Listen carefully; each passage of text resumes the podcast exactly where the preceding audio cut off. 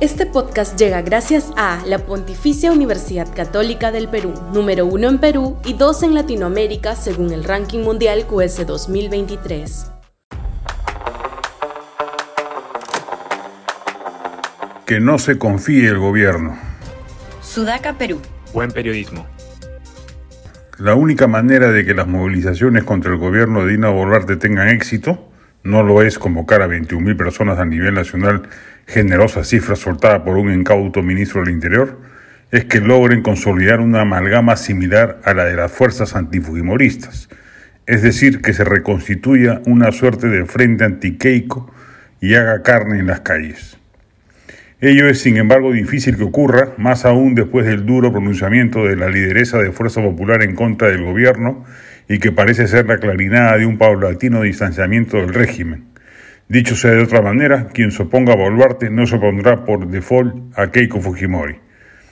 Una agenda tan dispersa como la que convocó a la marcha de anteayer, solo faltaba que pidieran la, la salida de Agustín Lozano de la Federación Peruana de Fútbol y la ausencia de un liderazgo político unificado, atentaron contra la posibilidad de que se produjera una marcha de la magnitud que hemos visto en otros países de la región, Chile, Colombia, Ecuador, Bolivia, etcétera, donde millones de ciudadanos protestando vehementemente sí fueron capaces de mover la aguja del reloj político. El gobierno ha ganado una batalla casi sin costos colaterales, a diferencia de lo sucedido en diciembre y enero, donde se mantuvo en el poder pero a costa de perder legitimidad y herir su naturaleza democrática. Pero deberá saber que la oposición no va a cejar en tratar de sacarla del poder,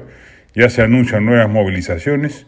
y si no escucha la calle, expresada no solo en las protestas, sino también en las encuestas, y no enmienda rumbos, va camino a escenarios políticos cada vez más precarios y riesgosos para su estabilidad. El hartazgo ciudadano no cuaja en marchas masivas por sin fin de circunstancias, sobre presencia de la izquierda, informalidad, crisis económica, pasividad juvenil, etc., pero si el Ejecutivo no empieza a gobernar con eficacia, y el Congreso no le pone punto final al desmadre corrupto e indolente al que le da generosa cabida, puede llegar a elevar la temperatura de la irritación ciudadana y en el momento menos esperado favorecer que estalle una situación social de mayor magnitud e impacto real.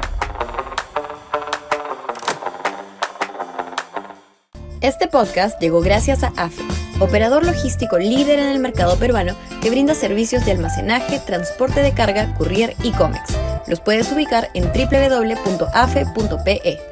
Este podcast llega gracias a la Pontificia Universidad Católica del Perú, número uno en Perú y dos en Latinoamérica según el ranking mundial QS 2023.